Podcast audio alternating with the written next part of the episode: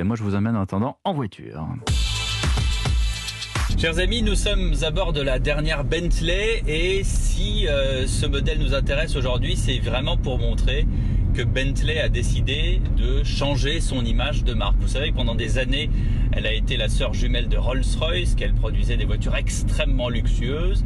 Qu'en 1980, on avait sorti une version turbo rappelant euh, les grandes heures, les, heures de gloire de Bentley, qui, étaient des voitures de sport, qui gagnaient au Mans dans les années 20, au début des années 30. Et bien voilà, là, euh, le groupe Volkswagen, qui a euh, pour propriété Bentley, décide de, remettre une couche avec cette dernière Flying Spur V8. La Flying Spur, c'est donc la version 4 portes du coupé continental. Et, euh, là, cette, euh, cette version est disponible, Flying Spur, en version V8 et non plus avec l'énorme W12, 12 cylindres en W, qui est la spécialité du, groupe Volkswagen qu'on avait vu euh, la toute première fois sur le Volkswagen Phaeton et qui, à mon sens, est un moteur qui vraiment ne sert absolument à rien.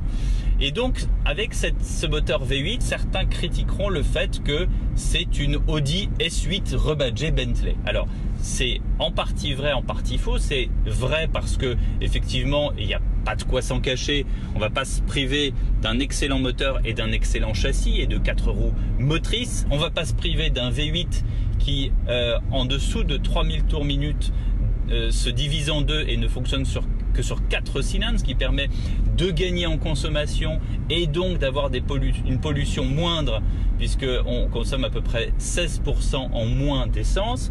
Tout cela rajoute aussi à l'autonomie de la voiture qui, pour une voiture quand même de ce gabarit-là, a une autonomie de, de 600-700 km, donc c'est quand même beaucoup. Et c'est en partie faux puisque finalement cette voiture qui coûte un bon 100 000 euros de plus Hein, quand même qu'une Audi S8, puisqu'on atteint facilement 280 000 euros euh, pour cette Bentley Flying Spur, eh bien reste une Bentley à part entière. Et là, ce sont les ingénieurs euh, de Crew et, les manufacturiers de Crew qui en font une voiture totalement sur mesure, parce qu'il y a beaucoup de bespoke hein, là-dedans. Et puis une voiture, entendez cette accélération du V8, là on est quand même dans une voiture extrêmement sportive. Cette voiture-là, elle, a un pack carbone.